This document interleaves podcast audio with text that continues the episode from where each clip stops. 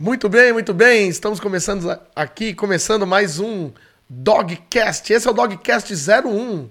Na verdade, esse é o primeiro de uma nova série que eu tô fazendo aqui para vocês, onde eu vou trazer sempre uma história inspiradora que eu vivi dentro desses 25 anos no adestramento canino. E dessa história nós vamos tirar vários ensinamentos, vamos tirar várias experiências aí que vai ajudar profissionais na área de adestramento e também os donos de cães a entenderem melhor os seus cães. A cada novo episódio, eu vou trazer uma nova história. Hoje, por exemplo, eu vou falar sobre o, as três vezes que eu pensei em desistir. Isso vai falar demais com vocês a respeito de adestramento, vão conhecer mais da minha trajetória, a trajetória do Caio. E em outros episódios eu também vou trazer histórias de cães que eu já adestrei e o que eles me ensinaram. E disso nós vamos tirar grandes ensinamentos no adestramento canino, pode acreditar. Porque já treinei muitos cães, cães com diferentes comportamentos, diferentes temperamentos, e, e cada um me ensinou algo diferente, a, uma forma diferente de abordar o adestramento. E eu vou trazer aqui a cada semana uma nova história. Se prepare para você mergulhar comigo nos episódios do Dogcast. Esse é o Dogcast 01 e se você já gostou dessa ideia aqui, dessa nova fase do nosso canal, eu vou pedir para você compartilhar agora já esse episódio que nós vamos começar aqui já a entrar no nosso tema, mas eu tenho que pedir para você compartilhar, você dar aquele like já aqui nesse vídeo que está pelo YouTube, nesse momento que a gente está gravando o Dogcast, e eu vou pedir também para você que ainda não é inscrito no canal, se inscreve.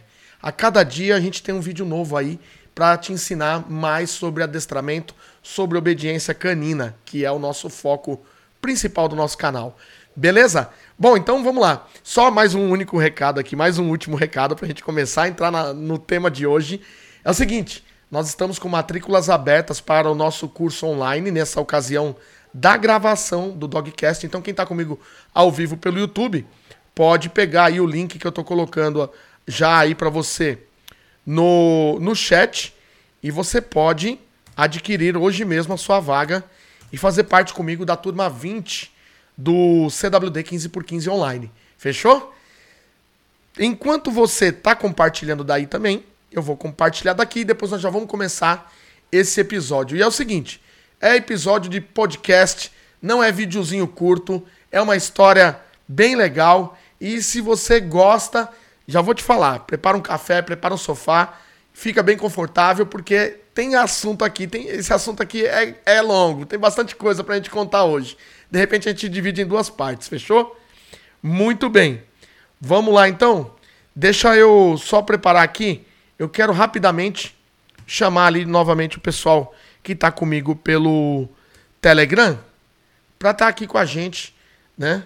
E aí em seguida começa o nosso bate-papo de hoje sobre as três vezes que eu quase desisti dessa profissão tão maravilhosa que é o adestramento canino.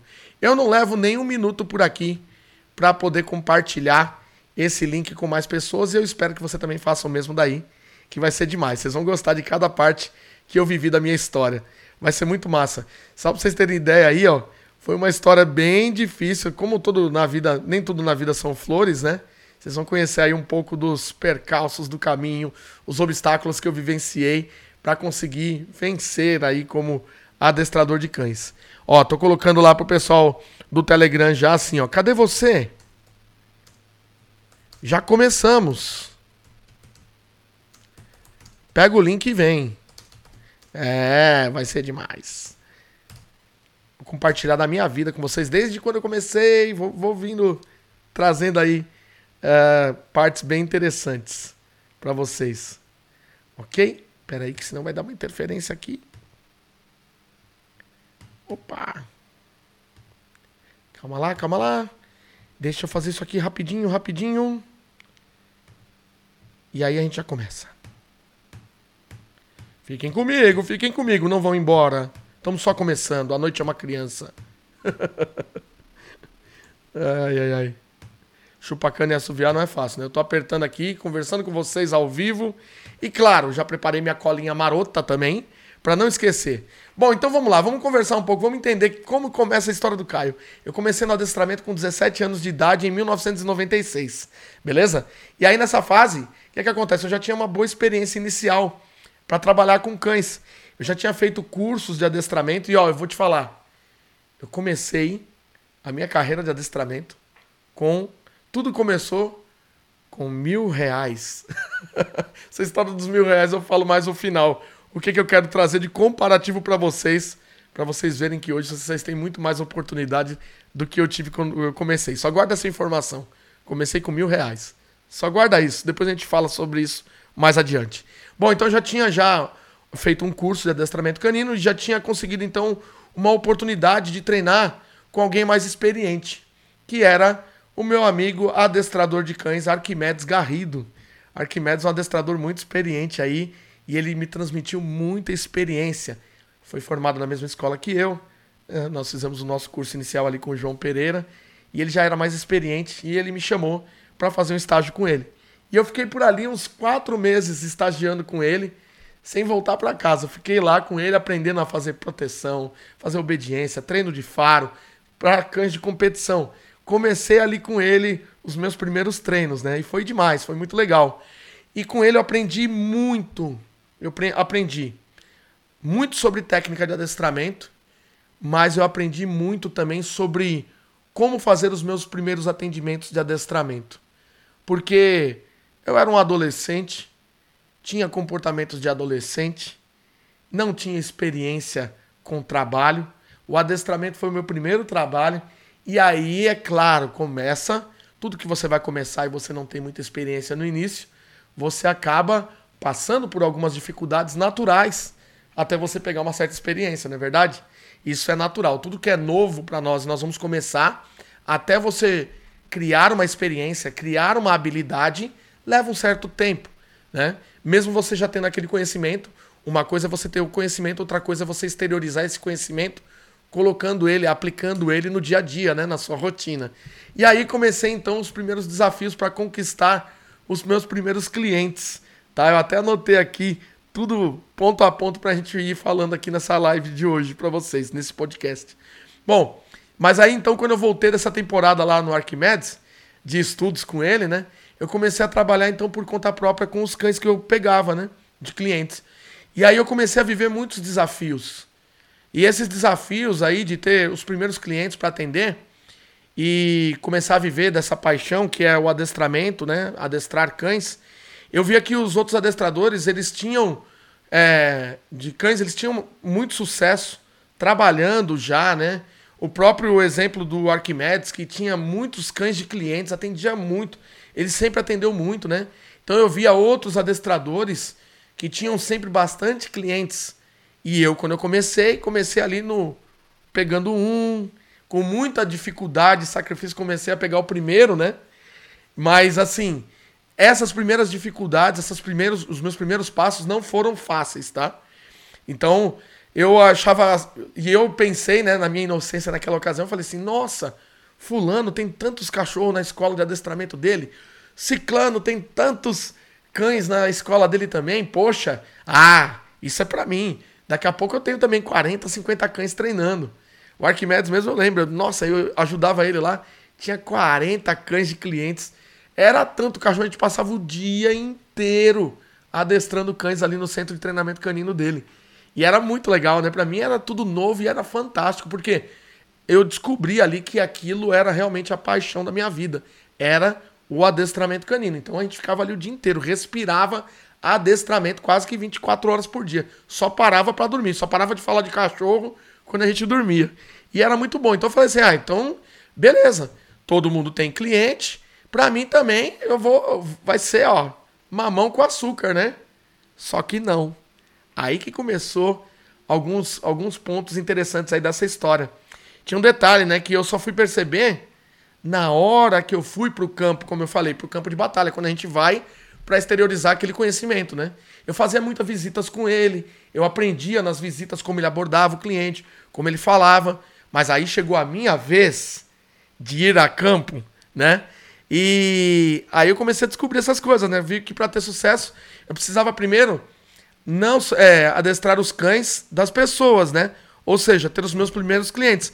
Mas como eu deveria então fazer essa abordagem quando era para o meu cliente, né? E onde buscar esses clientes? Eu sabia de ver ele fazendo, mas ainda não tinha a experiência do campo. E aí eu fui. E na primeira tentativa, eu fui ali andando, eu lembro até hoje. Olha só que doideira. Eu não sabia como fazer marketing, como eu buscar os meus clientes. Só que eu sempre fui uma pessoa muito determinada. Então, eu acredito que esse é um primeiro ponto que você tem que ser. Quando você tem um objetivo na vida, você não pode desistir facilmente. O grande problema de pessoas que a gente vê aí, muita gente fracassada, é porque parou pelo caminho.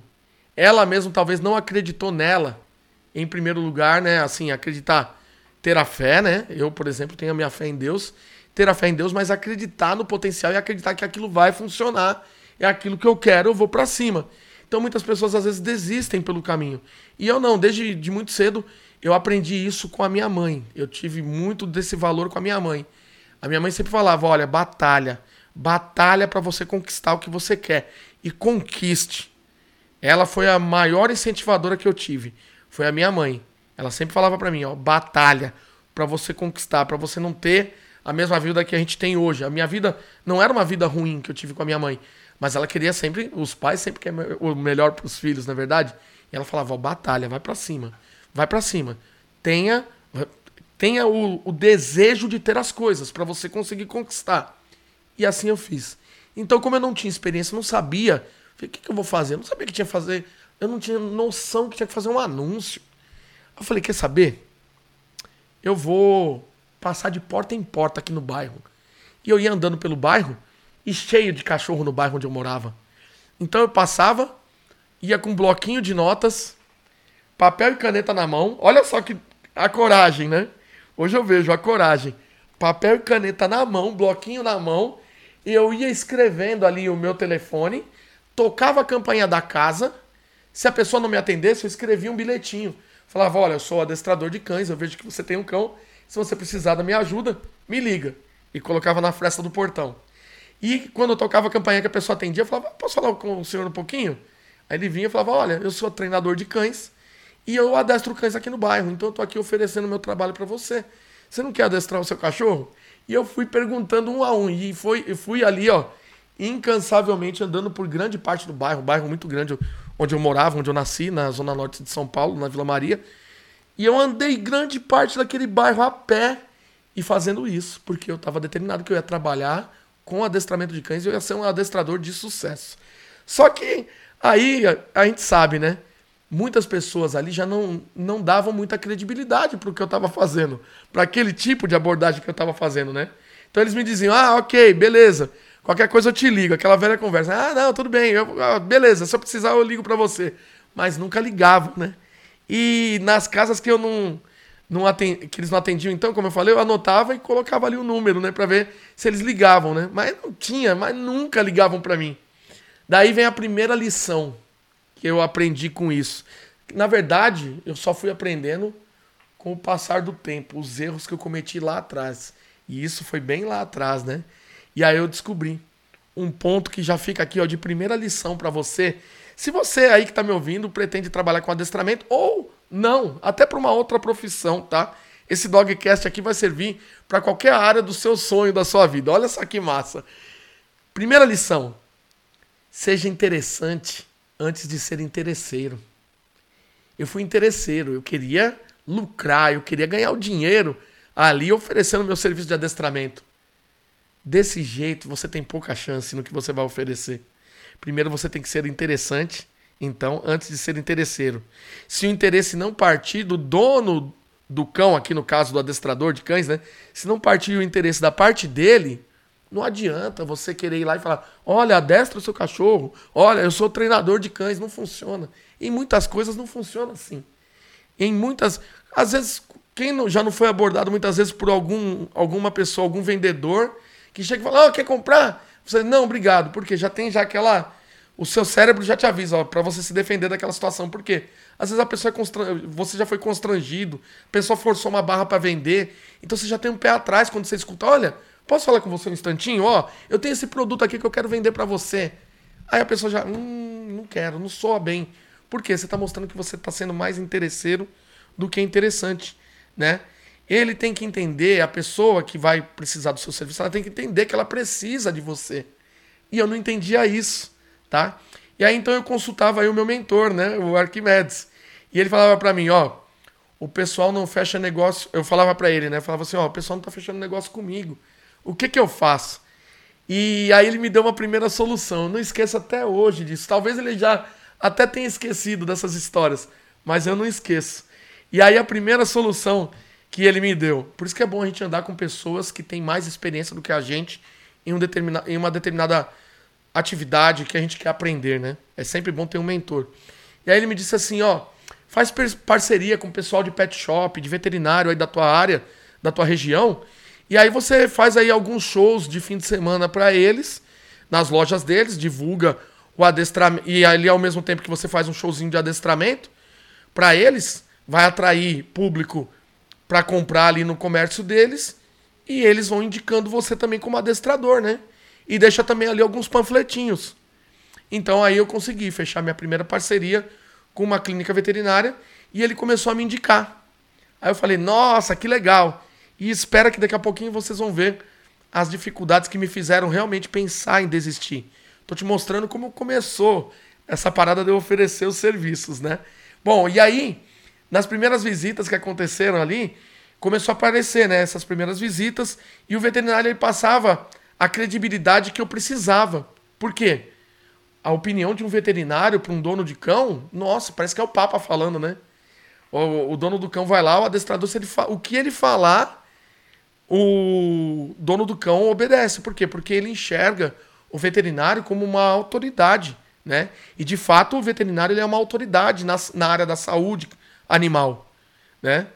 E, aí o que, que acontece? Por ele ser essa autoridade que está ali atendendo o bichinho da pessoa, ela dá crédito a tudo que ele falar. Então, como ele falava assim, olha, procura esse rapaz aqui que ele é muito bom. Então o pessoal começou a, a me procurar. E aí começou a aparecer um grande problema que eu não percebia.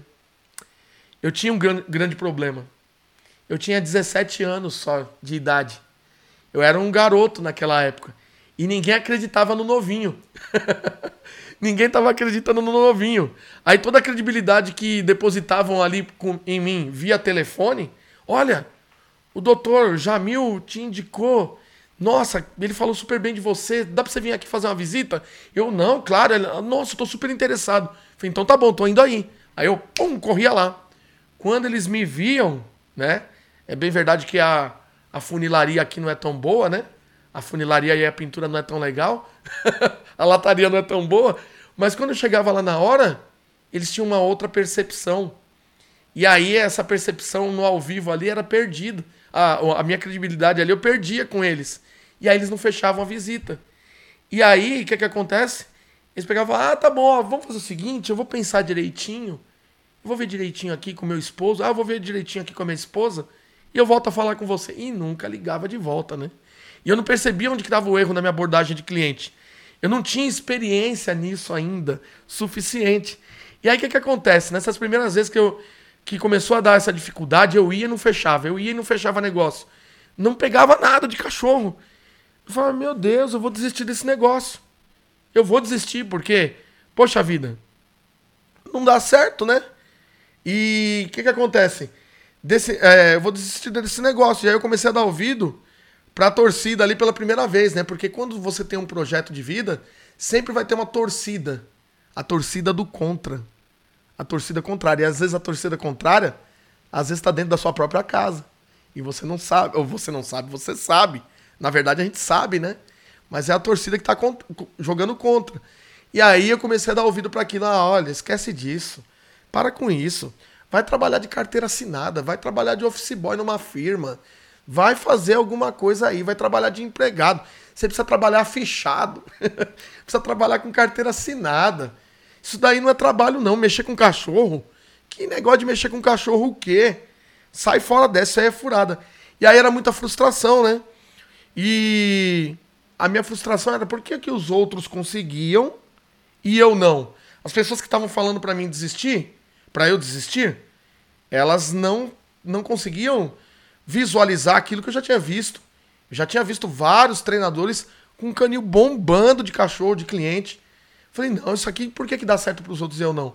Aí no começo eu ficava meio negativo e desanimado. E aí eu pensei em desistir. Aí voltei a consultar o meu amigo Arquimedes, né? Aí eu falei pra ele, mas por que, que eles não estão fechando negócio comigo? Aí ele me falou assim, ó, vem aqui que eu vou te ajudar. Aí eu voltei lá na cidade dele, né? Que é, morava 140 quilômetros de distância, fui lá de novo. Aí cheguei lá, ele pegou e falou assim, ó, vem aqui que eu vou te, vou te ensinar o que, que tá acontecendo com você. Aí ele me deu um choque de realidade. Ele falou, vem cá, eu vou te mostrar porque que você não fecha negócio hoje. Aí ele pegou, eu lembro, me abraçou assim e me levou na frente de um espelho. E na frente do espelho ele me colocou ali e ele falou assim para mim, ó, vou fazer uma pergunta para você. Você daria um cachorro, né? Um cachorro, a gente gosta tanto dos nossos cães, né? Você, você daria o seu cachorro para aquele rapaz ali do espelho ali, ó, para aquele rapaz ali, ó, apontando para minha imagem, para aquele rapaz ali adestrar? E aí na hora eu comecei a olhar para mim mesmo, dos pés à cabeça na minha imagem do espelho, eu falei: "Meu Deus. Esse sou eu". E vocês vão entender bem o porquê. Não é pela pela lataria, pela funilaria e pintura aqui que não é muito boa não, não era por isso. Era pra, pela forma que eu me portava, a forma que eu me vestia. E aí ele começou a falar ali, ele falou: "Ó, oh, você não passa credibilidade. Você usa bonezinho. Hoje eu uso, hoje eu posso. Hoje eu já tenho autoridade construída. Mas naquela época eu era um menino, um menino de bonezinho na cabeça, bermuda. De bermuda caidona, as bermudas da época, né? Roupa da moda. Falei assim, meu, pode parar com isso. Quem vai dar um cachorro para você? Você não passa credibilidade nenhuma com a tua imagem, né? E aí eu fiquei chocado com aquilo. Falei, meu Deus, não é... como é que alguém vai dar um cachorro para esse rapaz aí da, do espelho aí? Eu me vestia muito mal.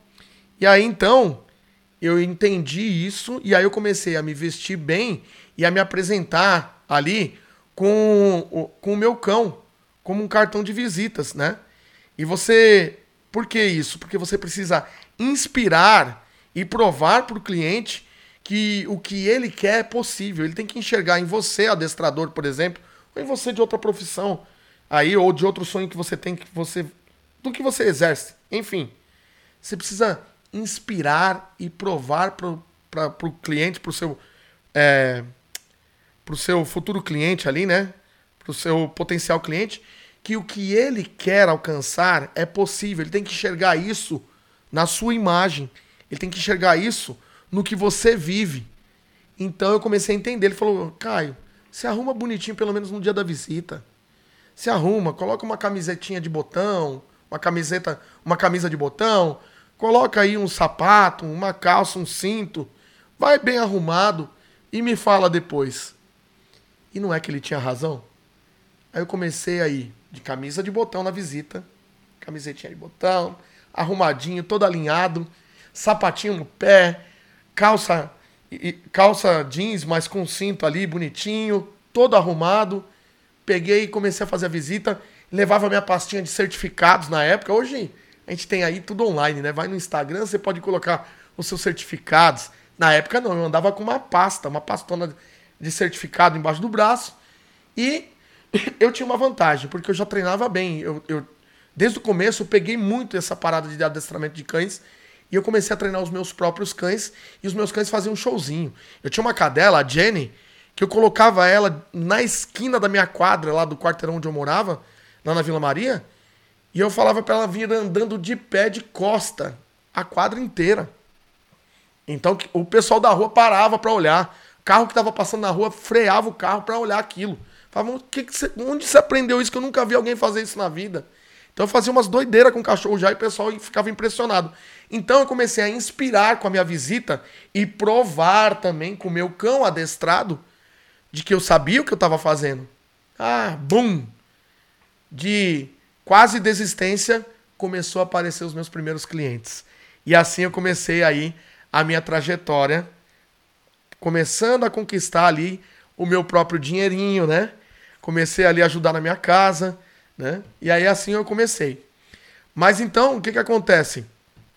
Deixa eu ver aqui a minha a segunda parte dessa história que é fantástica também, né? Então eu comecei a ir lá, me, me apresentar melhor. Só que aí o que que acontece? começou a funcionar, mas não do jeito que eu queria. Eu comecei a conquistar um cliente ou outro, mas eu tinha sempre muito pouco. Sempre muito pouco cliente, sempre muito pouco cliente. E já não tinha desistido, né? Eu ia desistir, mas aí como começou a aparecer, eu falei, opa, tem uma esperança aqui. Vou continuar adestrando cães. Aí pegando um, pegando o outro, mas sempre mirradinho, aquele pinguinho, todo mês só um pinguinho e nada e nada. E o pessoal em casa buzinando na minha orelha, o pessoal mais próximo de mim, os amigos dando risada na minha cara, falando assim: Ih, que porcaria de cachorro o quê, Caio? Sai dessa vida, sai fora, que negócio de mexer com cachorro, olha lá, ô dos cachorros. Eu lembro até hoje, muitos deles ali no meu bairro ficavam brincando comigo quando, quando eu passava, falava: Ô dos cachorros, ô dos cachorros. E o engraçado é que muitos deles devem estar no mesmo lugar ainda, na mesma esquina, de chinelo de dedo, sem camisa. E se eu passar ainda hoje, acho que deve falar ainda, né? Olha lá o dos cachorros. Só que o dos cachorros hoje passa numa nave. Graças a Deus. E aí o que, que acontece? É, eu vi que eu precisava de algo mais. E mais uma vez o meu amigo Arquimedes me ajudou. Espero que ele lembre se ele ver um dia esse episódio. E eu sempre me aconselhava com ele. Eu falava, Arquimedes, tá difícil, não tô conseguindo cliente, o que, que eu faço? Aí mais uma vez fui lá, estava sempre em contato com ele, viajava lá pro, pro centro de treinamento dele. Aí eu falei, cara, eu não sei como é que acontece, você consegue, você tem experiência, você tem bastante cliente. Eu não consigo lá. E ele falou, rapaz, mas você tá em São Paulo, é pra você ter muito mais do que eu. Eu falei, pois é, mas não dá certo, não dá certo. Ele falou, posso te fazer uma pergunta? Eu lembro até hoje ele falando isso para mim. Eu falei, pode, claro. Ele falou assim, ó, quantas vezes você já pediu para Deus te ajudar nesse seu projeto? Nossa, eu não acreditava muito em Deus. E eu fiquei chocado mais uma vez. Falei, quantas vezes você apresentou isso para Deus? Quantas vezes você falou, você pediu em oração para Deus te ajudar? Eu falei, é, nenhum. Ele falou, pois é. Aí eu aprendi uma segunda lição com ele que eu vou deixar aqui, tá? E aí depois, o que, que acontece? Eu fiz isso. Comecei a orar, pedi a Deus para Deus abençoar o meu negócio. E aí Deus começou a abençoar. E aí eu comecei a entender que a fé é algo muito importante na nossa vida. E aí quando eu comecei a consagrar a minha vida a Deus, as coisas começaram a funcionar. Quando eu comecei a orar e pedir a Deus do meu jeito, do jeito que eu sabia na época, não tinha experiência nenhuma com Deus, mas eu comecei a orar e falar: "Deus, me ajuda eu preciso de ajuda, eu tenho o sonho de viver disso aqui, eu amo o que eu faço, me ajuda, eu não quero desistir disso. E aí o que, que aconteceu? Veio a segunda lição. Segunda lição que eu deixo para você, tá? Primeiro, aparência manda muito e dá credibilidade, tá? É o segundo ensinamento, que foi quando eu mudei a minha forma de me vestir, de me apresentar. Então, aparência manda muito e dá credibilidade. Infelizmente, vivemos nesse mundo. Né? Tem a parte da aparência, que é a primeira percepção que a pessoa tem de você quando ela bate os olhos em você. Então, muito cuidado com a sua imagem, né? A gente tem que tomar esse cuidado. É, então, eu comecei a me vestir melhor e aí me apresentar melhor e começou a dar certo. E, as, e dentro dessa segunda lição vem uma segunda parte. Apresente os seus projetos para Deus. Foi isso que me fez ter sucesso. Apresente os seus projetos para Deus. Você que está me ouvindo agora no podcast, em algum lugar, no carro aí, tá viajando e tá ouvindo o som desse podcast, guarda isso no teu coração. Apresente seus projetos para Deus. E aí vou até deixar aqui para quem quiser depois consultar, vou, vou falar aqui uma, um trecho que Deus lá na palavra manda você fazer. Só que você não sabe nem do seu direito, porque às vezes você não lê a Bíblia. E tá lá, tá, tá decretado lá o seu direito. E lá está escrito em Provérbios 16, 3. Provérbios 16, 3 está escrito assim, ó. Consagre ao Senhor tudo o que você faz, e os seus planos serão bem-sucedidos. Ah, meu Deus do céu, que isso? Só batendo a mão na mesa agora aqui. Por quê? Tem coisa melhor do que essa? Consagre ao Senhor tudo o que você faz. Ele fala para você consagrar ao Senhor tudo o que você faz e os seus planos serão bem-sucedidos. Será que talvez não está aí a resposta da sua falta de sucesso em alguma coisa que você está querendo muito? Guarda essa experiência do Caio. Bom, e aí então eu continuei mais uma vez, não desisti e continuei sendo adestrador. Aí vem uma outra parte da minha história. Eu, beleza, comecei a orar a Deus e Deus começou a abençoar mais. Aí eu comecei a crescer mais na profissão. Começou a aparecer mais serviço para mim, comecei a andar. Só que, por mais que andasse, lembra, era um garoto numa trajetória profissional. Era um garoto sozinho, sem ter bons mentores, assim. É claro que o Arquimedes, naquele ponto, ele foi um mentor para mim muito importante. E eu aprendi com aquela experiência dele. Mas eu não era cercado de vários mentores, de pessoas muito, muito bem sucedidas. Eu tinha ele ali e que foi de grande valia para mim, sem dúvidas. Mas no decorrer da trajetória, aparecem outros desafios e muitas vezes eu não tinha resposta. Muitas vezes eu me sentia um pouco sozinho, né? De família ali que não tinha uma. uma é, minha mãe me criou, né? Meu pai também ajudou bastante na minha criação, mas eu sentia que tinha. Hoje eu vejo o quanto eu aprendi com outras pessoas de sucesso também, né? Além da minha família. E eu sentia falta. Eu, eu percebi que isso era uma falta naquela ocasião, mas eu não conseguia perceber. Eu sabia que precisava de um conhecimento extra para o meu projeto, né? E aí o que, que aconteceu? Eu vivia sempre altos e baixos.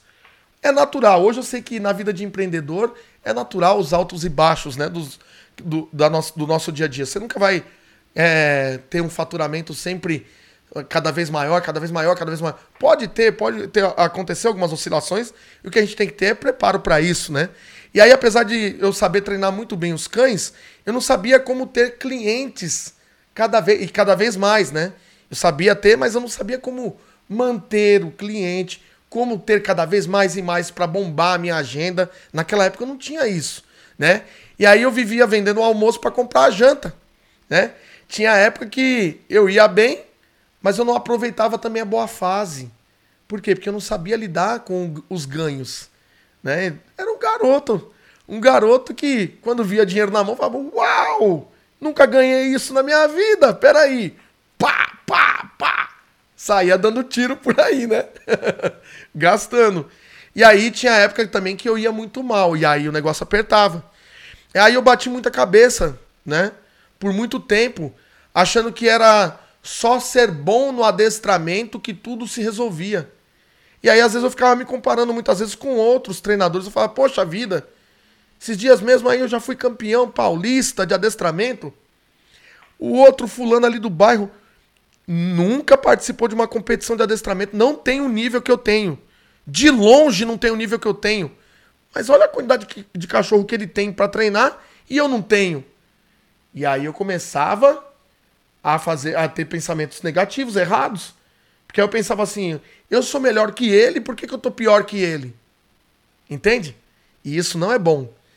Por quê? Porque se algo não vai bem, a gente tem que fazer um exame em nós. O que que tá faltando, né? Dentro de nós. E aí o que que acontece? Eu fiquei por muito tempo nessa sofrência que eu sei que muitos adestradores até hoje talvez estejam pensando assim, poxa, eu sou um adestrador tão bom eu já fui campeão, eu já aprendi, eu já sei tudo, eu faço isso, eu faço aquilo com o cachorro. Só falta fazer o cachorro dar salto mortal igual a Daiane dos Santos. Só falta fazer isso com o cachorro, eu faço tudo. O outro ali não sabe nada, tá bombando e eu não, não tenho nada quase. É, meu amigo, o erro tá dentro de você. O erro tava dentro de mim. E aí só piorou. Por quê? Porque na ocasião também, que já não tava indo muito bem, eu chegou a hora de eu casar. Eu casei com a Flavinha, que vocês conhecem aí, minha esposa, a Flavinha. Casei e aí a responsa aumentou. E aí eu comecei a ter mais dificuldades. Aí eu cheguei, só para ter ideia, eu não gosto de falar isso. Vou falar mais uma vez, talvez não fale mais isso. Não gosto, não gosto de falar disso. Mas teve uma época que, ah, quando a gente casou, a gente casou, né? E a gente sabe que, ao mesmo tempo que as pessoas que estão mais próximas da gente elas às vezes falam pra gente, Ih, desiste, deixa disso, não faz isso. Na verdade, elas não fazem isso por mal, eu entendo isso. Elas fazem isso com o intuito de proteger a gente do perigo de quebrar a cara. Então, muitas vezes a minha mãe falou isso, outras pessoas falaram, falaram isso para mim. Olha, desiste, não vai por esse caminho, com, é, mexendo com cachorro que não vai te dar um futuro e tal. E eu entendo que era para nossa proteção.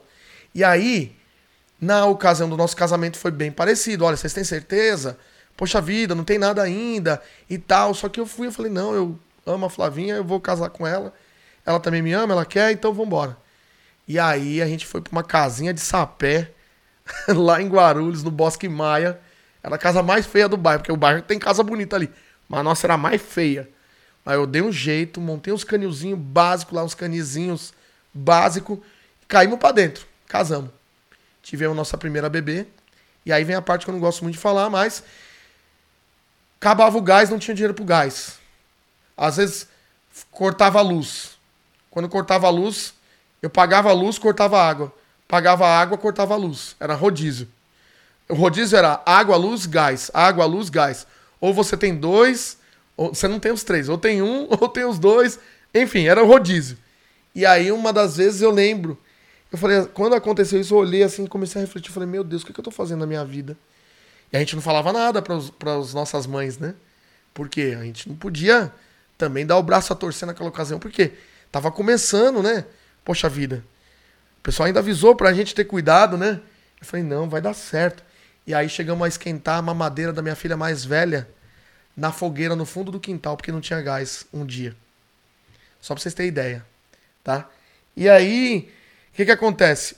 Nessa ocasião, o único marketing que eu fazia era parceria ainda com pet shop, né? Que eu acabei perdendo, né? As parcerias com os pet shops. Por quê? Eu falava, eu ia lá, fazia um showzinho para eles, depois eu colocava meus panfletinhos lá, eles me indicavam.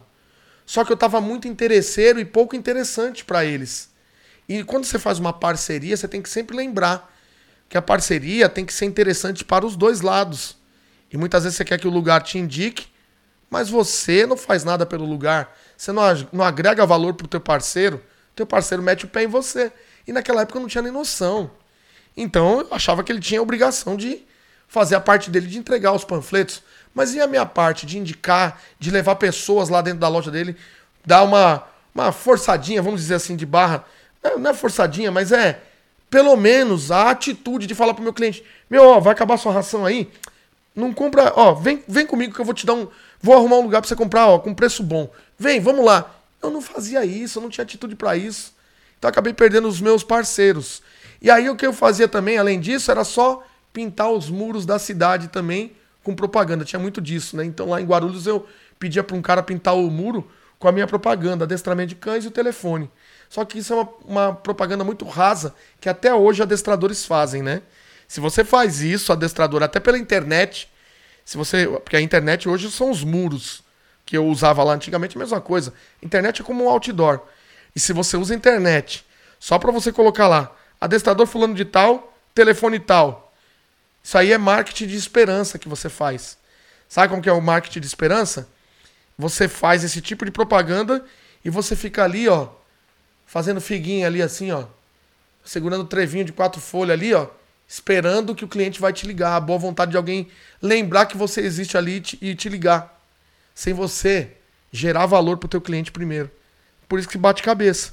Se você, se você hoje é como eu, se você hoje faz como eu fazia antigamente, para com isso. Bom, então, eu fui tão mal que aí eu pensei em desistir nessa fase de novo. Por quê? Agora eu tava morando, tinha uma responsabilidade de família e as coisas indo mal naquele ano que eu tava ali em Guarulhos, indo mal, indo mal, indo mal. Falei, meu Deus, eu vou parar. Cheguei até a fazer um vestibular numa faculdade e fui aprovado para a faculdade de veterinária. Só que eu falei, ah, legal, fui aprovado e dinheiro para pagar a faculdade. Não tenho dinheiro para faculdade. Me frustrei mais ainda, porque fui lá e passei no vestibular e não tinha condição de entrar.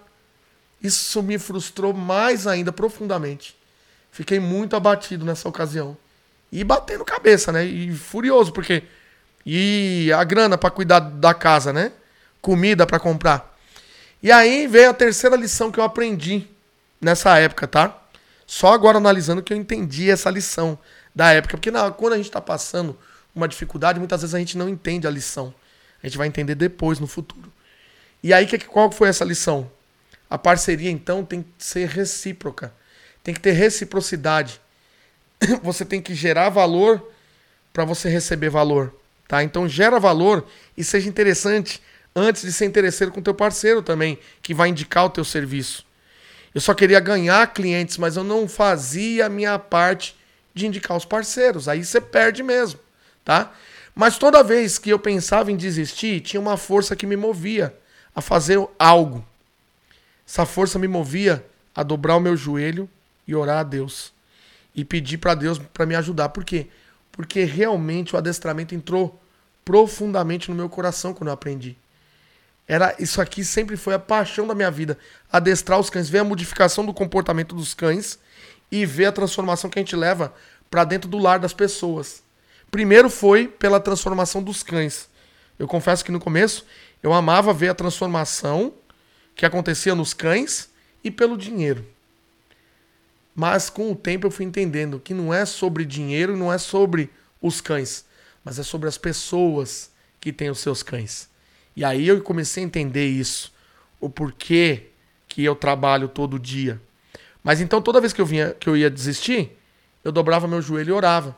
E aí veio uma nova possibilidade para mim. Quando eu tava já para desistir ali em Guarulhos, acho que era a segunda vez, ah, acho que eu tô contando já a segunda vez aqui, nem lembro. Que eu tava para desistir, eu orava e falava: "Deus, eu vou desistir, eu vou parar, não tem mais jeito". E aí ele abriu uma porta para mim. E aí eu fui trabalhar no canil do Silvio Guimarães. Infelizmente, alguns aí conhecem que estão acompanhando o canal, outros não.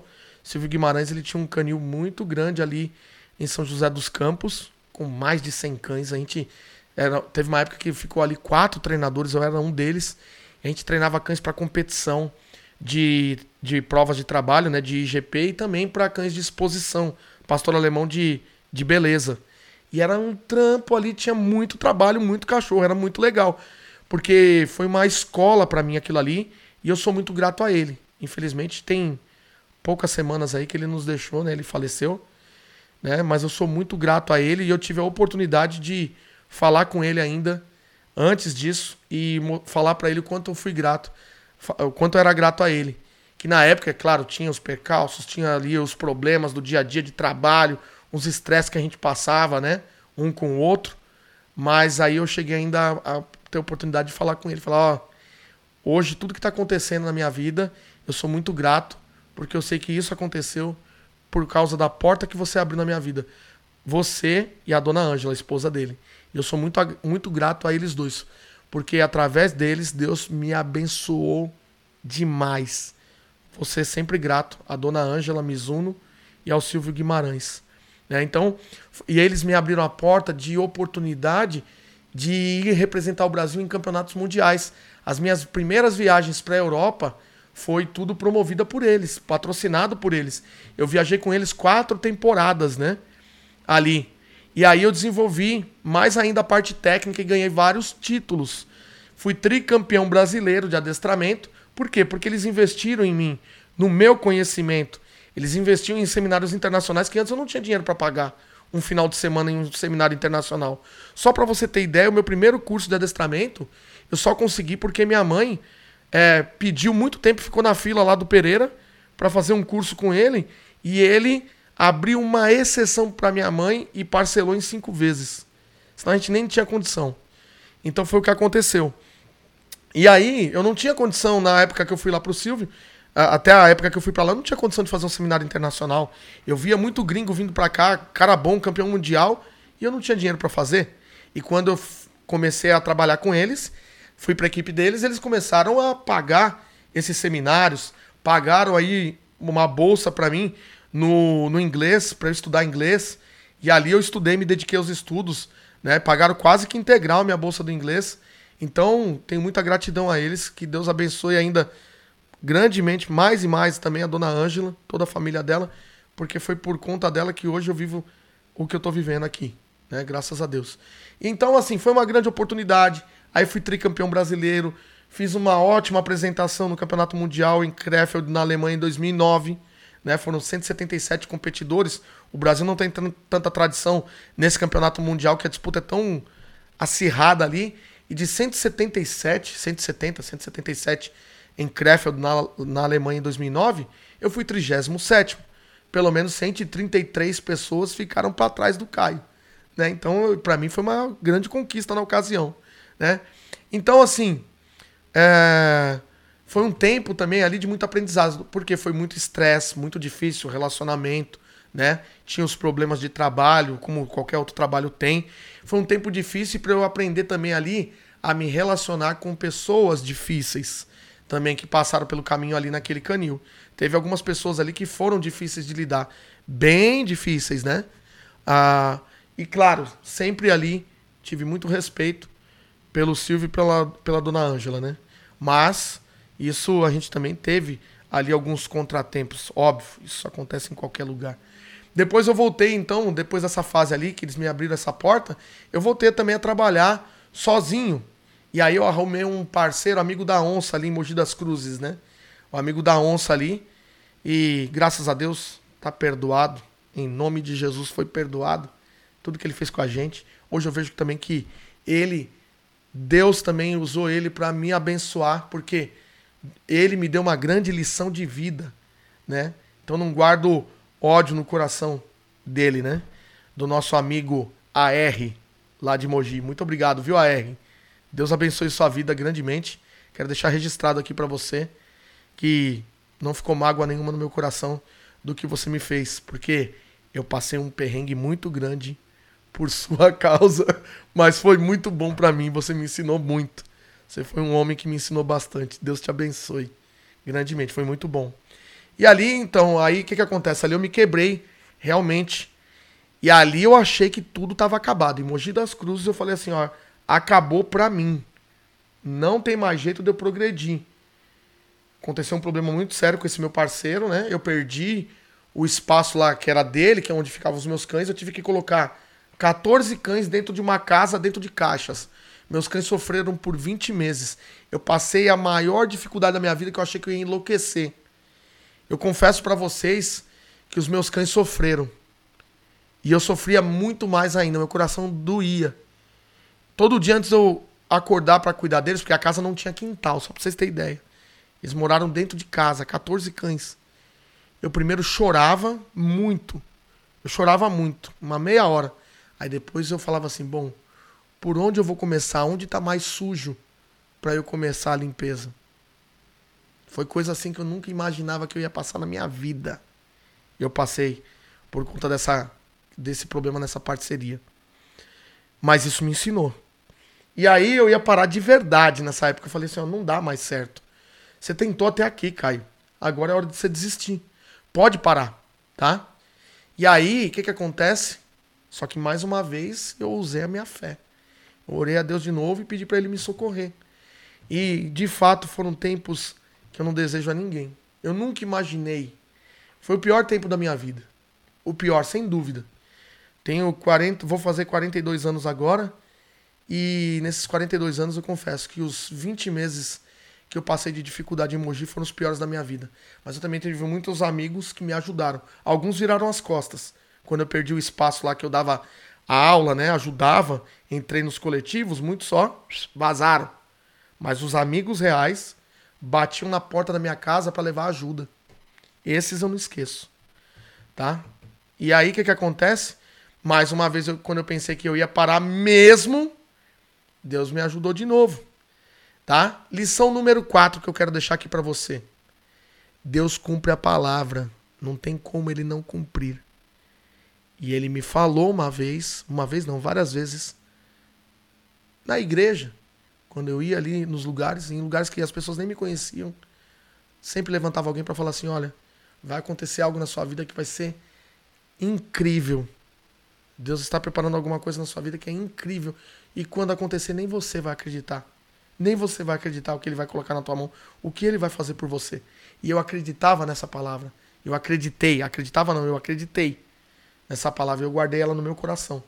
Quando isso acontece com você, já era. Já era. Não tem como não acontecer na tua vida. Guarda isso. Você que está me escutando em qualquer lugar. O dia que, se Deus falar que vai fazer alguma coisa na tua vida, Acabou. Não tem como, já era. Já tá feito. E aí eu, eu queria desistir, né? E aí, o que que acontece? Aí eu peguei, eu já ia já parar, né? E aí o que fez a diferença foi eu juntar. O que que acontece? Eu peguei e guardei ali de novo falei assim: "Meu Deus, me ajuda. Como que eu vou sair dessa situação?" A casa estava alugada, o dono pedindo a casa, A Flavinha passou por um problema muito sério de saúde, ela não sabia que estava grávida, perdeu o bebê, ficou internada, quase morreu. Eu com as meninas sozinho em casa, ela internada lá em Mogi, e eu sem saber, eu fiquei desnorteado. E aí um dia, eu lembro até hoje, só vou contar isso aqui rapidinho, são experiências que eu acredito que vai falar com muita gente. É um, ó, isso aqui é um episódio totalmente diferente. Tá? Não estamos falando de técnica de adestramento, estamos falando de vida. Estamos falando de sucesso profissional, de segredos para te ajudar como profissional em qualquer área, não só para você que é adestrador. Então fica. Se você quer tirar uma lição de vida, fica. Hoje é dia de lição de vida. Quero compartilhar minha história com você. Aí um dia eu fui treinar no meu amigo lá, o Edu, que tem um canil lá em Guararema. Fui fazer um treino de proteção. Eu ia treinar, eu não tinha mais cabeça nem força para continuar o treino do meu cão, que eu tava preparando, né, o hacker para competir. Não tinha mais cabeça para isso. Aí nesse dia eu fui mal para lá, treinei com ele, fiz a minha força, paguei meu treino naquele dia, tava pago, tá pago. Treinei com ele. Quando eu saí da casa dele, ele mora num morro em Guararema. Daquele morro eu conseguia ver a cidade onde eu morei, que é lá no Silvio e na Dona Ângela, que é São José dos Campos. E eu não sei porquê, eu parei o carro lá no alto da montanha, do, do, do bairro, né? Que é alto, do morro. Parei o carro, eu desci do carro assim do nada. Eu tava começando a ficar bloqueado. Eu tinha recebido uma mensagem, a moça da imobiliária falando: Você tá nessa casa ainda? Você não desocupou ainda? Você tá louco? Hoje mesmo vão aí, vão tirar você daí de dentro. Aí eu só pedi a Deus uma coisa, para não passar vergonha de eu ser despejado, porque eu nunca tinha passado por isso. E eu passar essa vergonha na frente das minhas filhas que eram pequenas. Falei, meu Deus, se minhas filhas chorarem por causa disso na minha frente, Aí eu vou falar para vocês que eu acho que eu, eu não ia conseguir ter controle. Mas Deus conhece a gente, né? E aí o que, que acontece? Eu, eu corri assim pra uma, uma cerca de uma propriedade, né? No alto assim do barranco, no alto do morro assim. Segurei ali no mourão ali. Aí naquela hora eu lembro que eu congelei ali. Eu não conseguia fazer nada. Eu não conseguia falar, eu não conseguia voltar pro carro eu não conseguia andar para lugar nenhum, eu não conseguia correr. Eu parei ali perto da cerca e ali eu fiquei por um tempo. Não sei te dizer quanto tempo, mas fiquei travado, eu não conseguia. Eu sabia que lá em casa podia estar esperando polícia para tirar eu de dentro de casa, sei lá o quê. E eu comecei a entrar em pane. Fiquei parado, parado, parado. Aí dali a pouco, quando eu comecei a melhorar, aí eu falei assim: Bom, não tenho o que fazer. Aí eu orei a Deus de novo. Deus me ajuda. Eu não sei o que está acontecendo, o que está me esperando ali na frente. Me ajuda. Entrei no carro e fui para casa. E aí essa história desenrolou, tá? Não aconteceu nada, não teve esse problema. E aí a gente conseguiu com muito custo sair. Então o que que acontece? Vou contar um pouquinho para vocês aqui. Eu precisava, tava na hora de eu explodir de resultado. E o que fez a diferença foi eu juntar a potência que eu era de conhecimento, que eu já tinha bastante conhecimento na, na área de adestramento, e saber mostrar isso de forma ordenada para as pessoas. Para as pessoas começarem a reconhecer o meu valor também. E aí, um certo dia, um adestrador de cães chegou em mim, isso tem poucos anos. Eu já tinha mudado, consegui já me restabelecer aqui numa outra cidade, comecei a andar no trabalho, e uma vez eu conversando com ele, ele falou assim: Cara, sabe, eu vou te falar uma coisa. Você é um cara muito bom no adestramento. Você de fato é bom, mas você não tem autoridade. Cara, quando ele falou aquilo pra mim, eu dei um pulo assim para trás, assim, né? O meu comportamento assim foi de choque. Eu falei, como assim? Pensei comigo, né? Não falei muito pra ele, mas como assim? Eu não aceitei aquilo. Falei, não tem autoridade? Tricampeão brasileiro, campeão paulista, juiz internacional de adestramento. Esse camarada tá falando pra mim que eu não tenho autoridade. Que conversa é essa? Só que aí eu entendi que eu precisava aprender a investir em outra parte que eu nunca tinha investido, que era no marketing. Primeira profissão que todo mundo tem que ter antes de você exercer a profissão que você vai exercer, antes de você fazer, empreender no que você vai empreender, todo mundo tem que ter uma primeira profissão que eu demorei para aprender, que é a profissão de vendedor antes de qualquer coisa. Até mesmo se você quer trabalhar de funcionário de uma empresa e é o teu sonho isso também, ser um funcionário, um, um empregado de uma tal empresa, você tem que ser vendedor primeiro, porque se você não soubesse vender, como é que eles vão te comprar? Entende? E eu não... demorei para eu aprender isso. Tá certo? Eu demorei para aprender isso. Então, depois que ele falou isso, eu comecei a acordar para a vida. Eu falei, poxa, preciso investir mais em um outro conhecimento que poucos investem. E outra, eu achava que. Eh, porque muitos anos eu investi em adestramento, em técnica. Técnica e viaja para a Europa. E técnica. E aprende com um campeão mundial, com pentacampeão mundial, com tricampeão mundial. E aprende, aprende, e aplica, e dá certo, e é campeão na prova. E vai para cá e para lá. E viaja o Brasil. E viaja o Brasil. Eu não aguentava mais. E viaja o Brasil competindo aqui e acolá e se esforçando e dando sangue. E assim foi minha vida um bom tempo dela. Eu falei, meu, como que eu não estouro se eu tô entre os melhores, a nata do Brasil e eu não estouro? Aí que eu fui entender que a minha mentalidade também precisava mudar. E aí, beleza. Aí vem a lição número 5. Tem a primeira profissão, que eu já falei aqui para vocês, já até adiantei. Tenha uma primeira profissão antes, do que, antes de qualquer coisa que você vai fazer na vida. Aprenda a ser um profissional de venda. Se você não sabe vender o seu conhecimento, se você não sabe vender, se vender, o seu conhecimento não vai te levar para tão longe. O seu conhecimento ele não te leva para tão longe. Daí então eu me especializei também em vendas. Me especializei em vendas. E aí eu deixo alguns conselhos para você se vender, tá? Vou deixar alguns aqui bem interessantes. Seja interessante antes de ser interesseiro. Dois, vai anotando aí, se você quer aprender a, a trabalhar melhor. Gere valor para o seu cliente. Ajude ele a resolver um, um, um, ali algum problema, algum tipo de problema. Primeiro. Três, o ponto número dois, que é gere valor para o seu cliente, ele vai gerar dois efeitos na cabeça do seu cliente. O que, que acontece? Muitas vezes as pessoas, muitos profissionais, não sabem como conquistar um cliente. Por quê?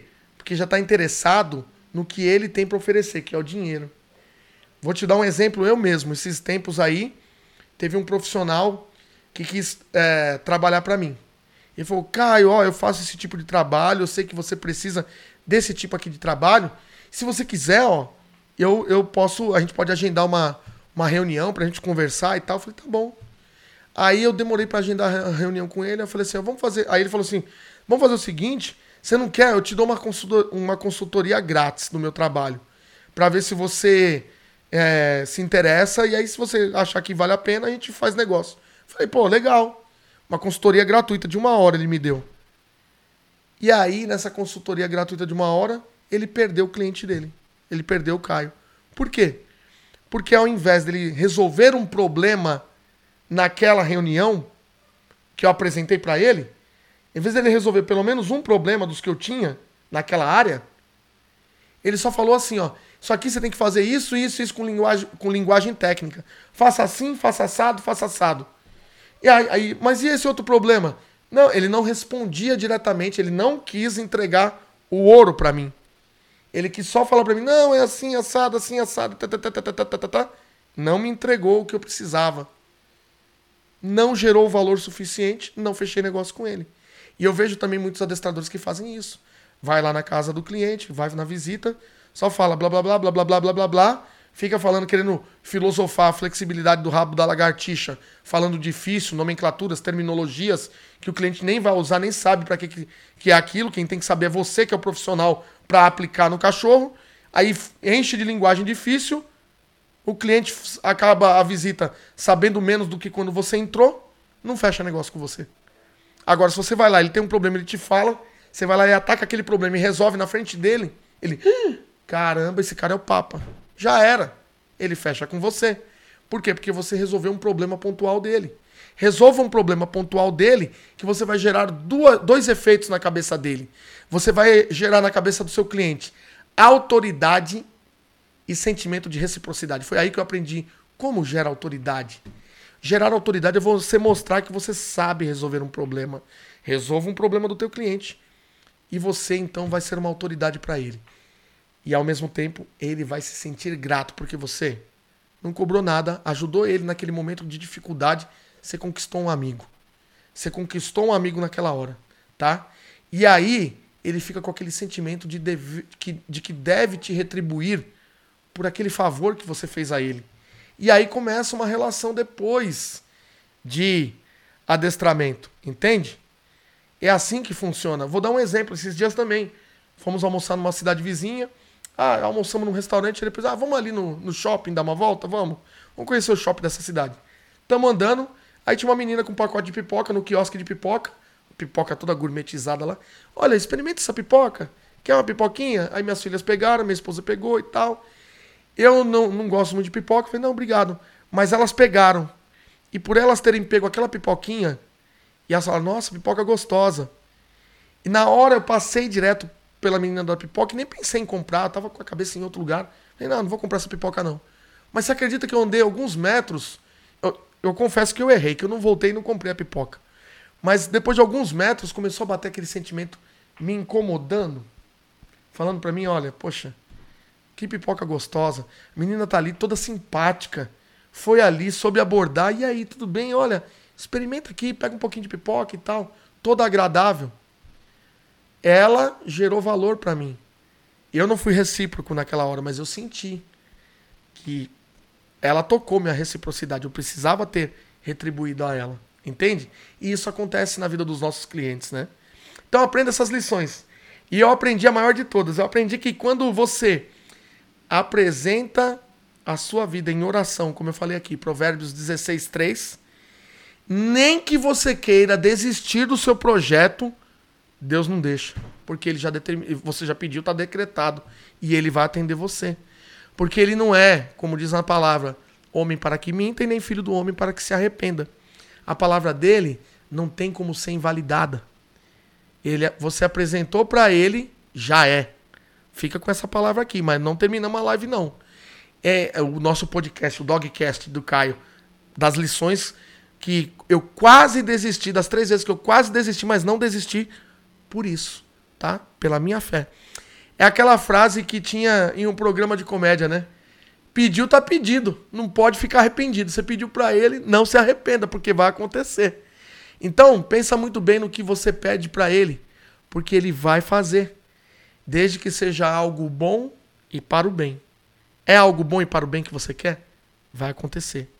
Bom, resultado de hoje, com tudo isso, com essas três vezes que eu quase desisti, mas a minha fé me sustentou, a minha fé de que Deus ia fazer algo sobrenatural na minha vida, algo que eu não imaginava, de verdade, talvez eu não imaginasse que ia acontecer do jeito que está acontecendo, foi porque eu acreditei em Deus. Eu acreditei que Ele ia fazer isso na minha vida.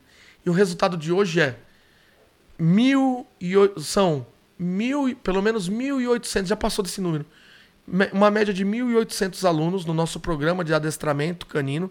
Os nossos cursos já passaram mais de 1.800 pessoas. Já ganhei vários prêmios de empreendedorismo, inclusive alguns famosos estão aqui, ó. Tá?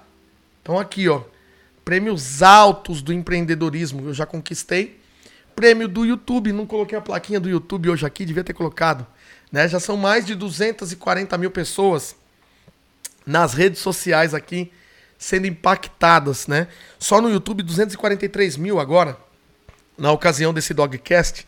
Fora as outras redes sociais, 55 mil hoje no Instagram, 30 e poucas mil, parei de contar lá no Facebook. Tem um bocado de gente seguindo a gente aí. Então, que, que acontece? Agradeça a Deus também por isso, pelas minhas vitórias. Sabe por que, que você precisa agradecer por, pelas minhas vitórias?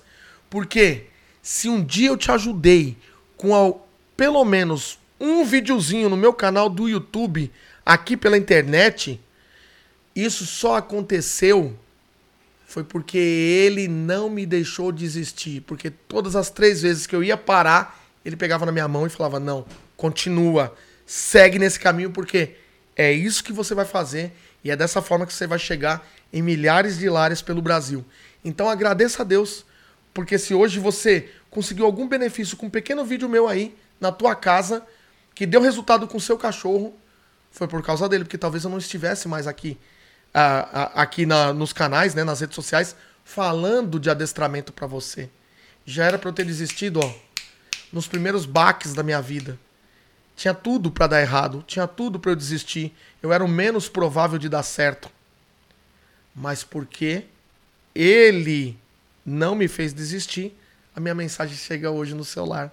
Então, a prova real de Deus para tua vida é o próprio Caio chegando na sua casa a cada dia. Então você já pode ser grato a ele. Então, todas as vezes que eu pensei em parar, ele vinha, dava a solução e me mostrava que era isso que eu deveria fazer com a minha vida. Mesmo quando as pessoas ao meu redor não acreditavam em mim. Saiba disso. Às vezes as pessoas não vão acreditar ou as, as pessoas não têm a mesma visão que você de que aquilo vai dar certo. Mas você consegue enxergar com seus olhos, acredite e vá em frente. Não desista. Porque quem vence, o segredo para qualquer um que vence em qualquer coisa que faz, é insistir e não desistir. Se você quer ter sucesso, o segredo do sucesso é um só. É só você não desistir. Fica com essa mensagem hoje. Espero que vocês tenham gostado desse primeiro Dogcast. Eu vou dar um tempinho aqui, inclusive, para eu ver agora as mensagens aqui no, no chat do YouTube, para ver aí uh, o que, que vocês acharam desse primeiro episódio. E aí, em seguida, nós vamos que vamos. Poxa vida, ganhei uma carinha feia do Luiz Manuel Almeida Almeida. Sinto muito, Luiz. Talvez você assistindo uma segunda, uma terceira vez, esse episódio penetre no seu coração e produza resultado para você também. É o meu desejo para você. Show de bola, top, olha lá, que legal. Bruno Neves aí na área. Bruno Neves, depois nós vamos resolver a parada com você, tá? Para colocar você para dentro do curso já. Já vou providenciar a sua entrada. Tá bom? Vou, vou mandar o Golden Ticket para você. Tá? Essa semana foi correria, mas já tá tudo certinho para mandar o Golden Ticket. Ah, Sônia, obrigado, Caio, por não desistir. Show. Deus sabia que era por vocês. Que massa. Criando meu pitbull aí também, muito bom. A Thay gostou? Thay. Thay gostou. Ah, Dogcast, gostou. Melhor Dogcast, que legal. A Rosana Sorrilha também curtiu. Ilka, que bom, Caio, que você não desistiu. Hoje nós. Cadê? Hoje nós não teríamos essa live excelente. Show de bola, é verdade, é isso aí. Que legal, turma. Massa demais. Que bom que vocês gostaram. O que, que eu vou pedir para vocês agora nesse finalzinho? É aquela nossa foto, já como de costume.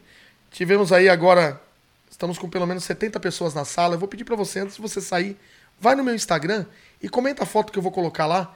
Eu vou colocar uma foto, eu quero saber o que, que marcou. É muito importante para mim, desse Dogcast de hoje, tudo que aconteceu aqui, você me falar qual foi. Caiu? Qual foi o ponto mais importante? Vocês estão me ouvindo, né? Qual foi o ponto mais importante para vocês? Ok? E aí eu vou precisar de ajuda aqui agora para eu postar. Deixa eu ver, peraí. Já vou postar já no Instagram. Eu tô com o telefone aqui na mão. Já tô separando a foto pra gente postar lá. Vocês que me acompanham, vocês que estão junto aí, hashtag Forte Até o Fim CWD. Eu sei que vocês vão lá. É na foto agora que eu vou postar da live, tá? Ó, em tempo real. Ninguém sai, ninguém sai da live. Atenção. Ninguém sai que eu tô postando agora. É uma foto com fundo verde, tá? Vocês vão ver o Caio lá. Três Caio na foto com fundo verde. O que você guardou do Dogcast 01? Me conta. Me conta aqui embaixo e a mãozinha apontando para baixo, tá? Esse é o primeiro de muitos dogcasts que nós vamos fazer agora. Toda semana vai rolar um dogcast. Semana que vem eu vou trazer um dogcast falando de algum cão, tá? De algum cachorro que eu adestrei e como foi a história desse cão. Se prepara para vocês se surpreenderem com as histórias que vão acontecer aqui, que vão te dar muita experiência técnica em adestramento. Ó, já tá postado aqui, ó, Fotinho verde, três Caios, ó. Corre lá, já pode ir lá comentar. Eu quero ver quem vai ser o primeiro a comentar já a foto. Cadê? Vamos ver quem vai ser o primeiro. Eu vou falar o nome aqui de quem correr lá e comentar primeiro. Vou deixar aqui enquanto eu vou finalizando com vocês. Beleza, turma? Vai ter muito mais Dogcast aqui para vocês. Espero que vocês tenham gostado. Corre lá, comenta, curte esse aqui. Se você gostou, compartilha esse Dogcast com o máximo de pessoas. Vamos ajudar aí o canal aqui do Kai Working Dogs a entregar mais esses vídeos aí, tá bom? Parece que cada vez mais essas plataformas estão dando uma seguradinha nos vídeos. Compartilha pra gente alcançar mais vidas. Vamos transformar mais vidas pelo Brasil e pelo mundo com adestramento? Beleza? Muito bem. Então é isso aí. Não entrou aqui para minha atualização. Ah, o primeiro foi o William Cascais K9. O William, adestrador de cães. Um abraço, William. Deixou lá o top dele no comentário. Valeu. Grande abraço, turma. Valeu, obrigado aí por acompanhar o primeiro Dogcast. Logo, logo vem mais. Um abraço. Tchau, tchau. Ó, só o merchanzinho final aí. Vamos vender o peixe. Clica no link aí do chat aí, ó, no final que eu tô colocando. E cai para dentro da turma 20 do CWD 15 por 15 online. Nosso curso online vai fechar matrículas daqui a pouco. Daqui a pouquinho, mais um tempinho, mais algumas horas aí. Tem mais, mais um tempinho e nós vamos fechar a matrícula. Se você quer entrar pro time dos vencedores no adestramento canino, fazer parte dessa tribo, você vai clicar no link que eu deixei aqui e também tá na descrição desse vídeo aqui quando a gente fechar essa live. Corre lá e garante a sua matrícula. Garante a sua vaga, tá acabando. Ah, só para finalizar, lembra que eu falei que começou tudo com mil reais? Tem gente aí que chora de barriga cheia hoje. Quando vê o preço do curso CWD 15 por 15, tem uns que se atrevem a falar: Nossa, é muito caro. Gente, sabe quanto que eu paguei no meu primeiro curso em 1996? Eu paguei mil reais. Mil reais eu paguei em 1996 num curso de adestramento. Mil, 25 anos atrás eu paguei mil reais. E tem gente hoje que vê o curso e fala, ah, tá caro. Ah, toma vergonha. Entra que você vai ver o que, que você vai aprender lá dentro. Tchau, turma. Valeu. Tchau, tchau.